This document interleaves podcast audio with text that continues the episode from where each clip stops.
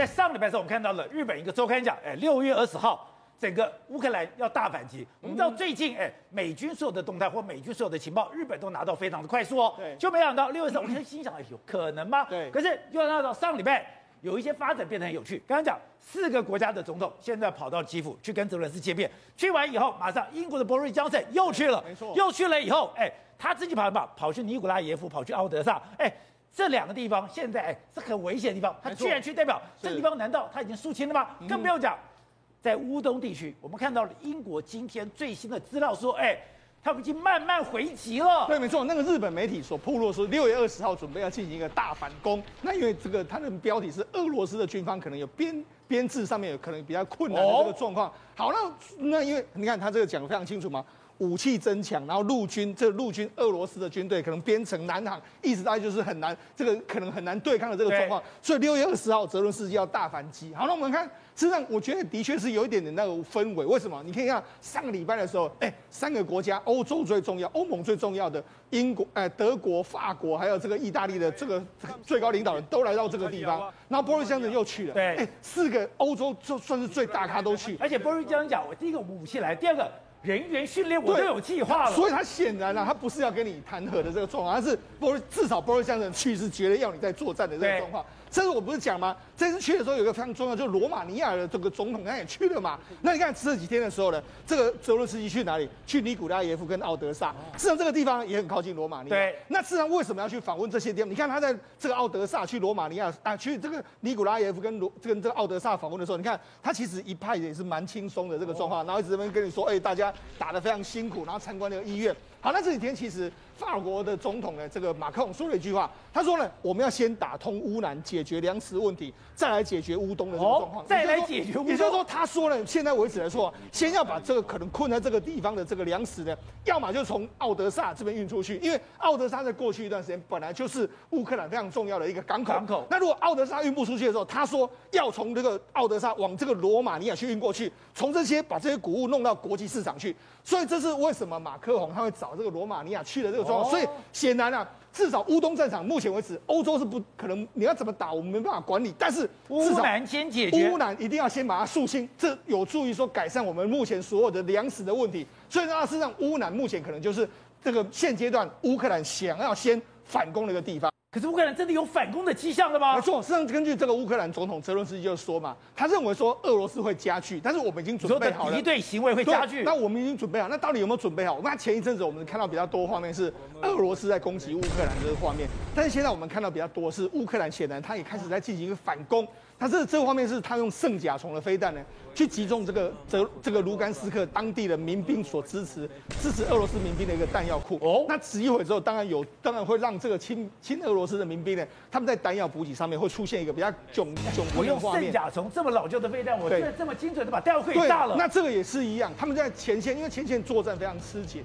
吃紧的状况之下呢，他们这个乌克兰的军队呢，就他们的特种部队呢，就在炸毁俄罗斯的，他们准准备要架一个浮桥要过来的时候，我把你炸毁的一个状况。那这是发生在卢卢甘斯克，在顿内斯克也是一样。我们到处都看到，你看这是俄罗斯的这个哎乌克兰的军方呢，他用这个相关的这个飞弹呢去袭击俄罗斯的这个坦克。说你现在在顿内斯克这个地方，特别是北顿内斯克这个地方，现在因为俄罗斯的狂轰滥炸，已经哎。让整个乌克兰无立足之地了。对，但是乌克兰还是持续的进行一个反攻，譬如说他们还有这个 M 拐拐拐的榴弹炮，摧毁去摧毁俄罗斯相关的这个装备。在对内这个还在反击。所以呢，现在重点是在于说，你有没有西方的援助呢？能不能赶快拿来到乌东这个地方，才有可能会进行一个反击的这个动作。好，那如果真的是西方的援助没办法来的时候呢，俄罗斯那个乌克兰军方也会进行一些克难式的这个改装。所以你说，乌克兰以前它是军工大国，他对武器非常熟悉，是他们真的。自己可以进行改装。对，那你像是哎，这是什么新型的武器？事实上是用这个过去 S 六十的这个苏联时期的这个榴弹炮，然后用这个来哎防空炮，他用这个把它架在他们的这个卡车上面，组成一个这个简单的攻击攻击的这个车辆，用这个沿途来攻击这个俄罗斯的这个军军方的这个阵地。另外，除了这个之外，那目前为止来说的话，这个俄乌克兰军方也是不断的试出一些画面。这画面就是米格二十九一个飞行员，他你看他步上米格二十九飞出去的一个状况，目的当然是想要争取这个乌克兰当地的这个制空权。那制空权你要掌握得到的话，当然有时候俄罗斯会派一些说个攻击直升机。对，所以你看，这是这个乌克兰军方这个军人呢，他在发射飞弹的这个状况。所以说，在这个领空里面，我还有我一席之地。没错。好，那除了这个之外，我们看一一连串的，就是包括说像攻击直升机。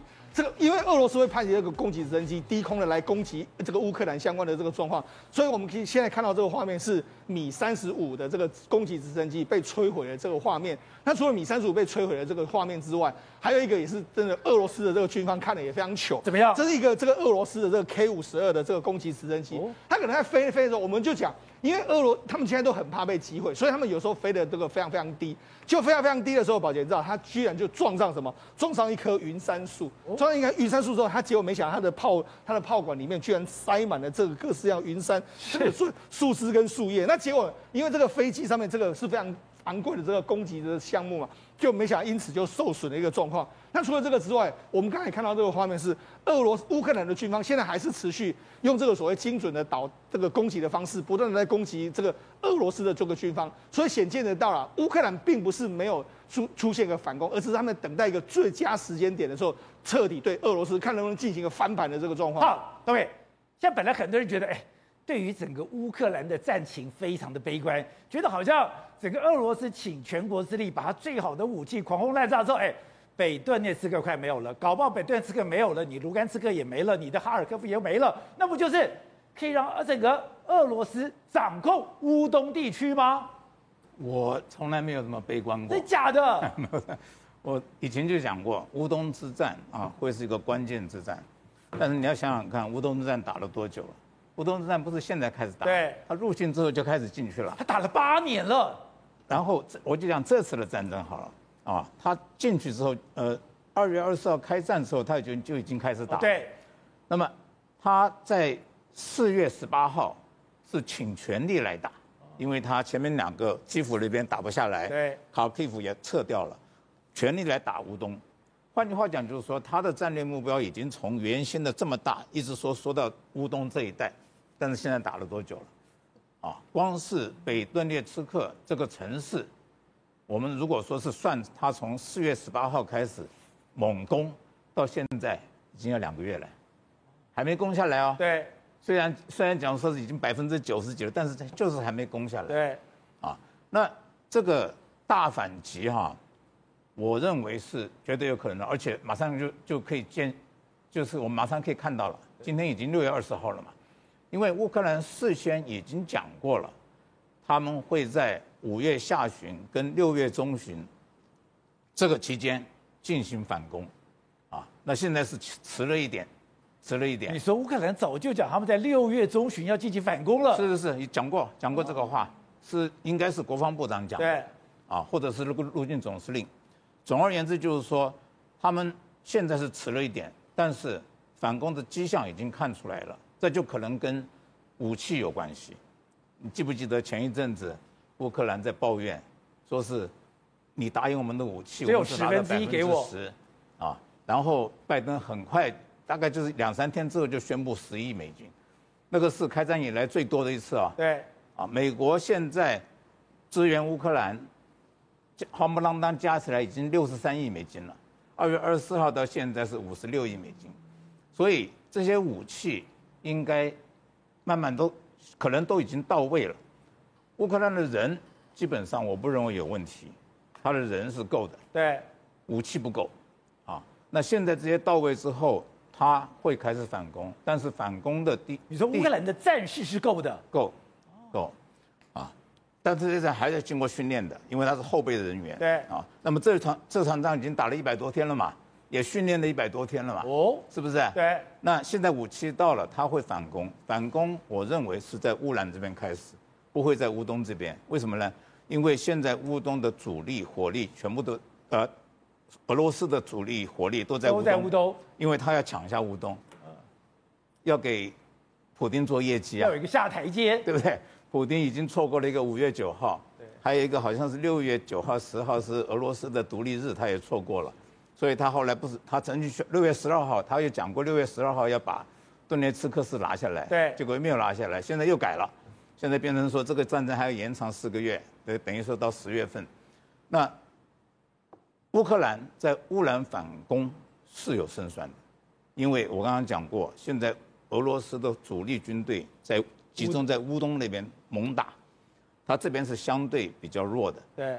其实我们这几天已经看到了，不是这几天，这一阵子已经看到了，乌克兰的军队在乌兰是有进展的，哦，有进展。他在乌兰是有推进的，对，它已经进到大概离赫尔松市二十英里的地方了，对，已经进到那边了，所以可以预期到啊、呃，就在这几天，我们可以看到嘛，它马上就会会会兑现的，啊，那这个反攻反攻成功对这个乌克兰有很重大的意义，对。南部如果说是赫尔松拿回来，啊，然后马利坡，然后过去就是克里米亚了，克里米亚。对。但是我我不认为他在这个阶段会想到克里米亚，他把这边乌兰这边反攻之后，也会吸引乌东那边的俄罗斯的军队下来。那同样的，乌东那边的这个乌克兰军队会更好对付乌东那边的俄罗斯军队。这个在战术上是绝对是呃有意义的。好，廷辉，你在上个礼拜就讲了，今天我们看到了法国的马克宏、德国的肖兹，包括我们看到意大利的，他们居然去到了基辅。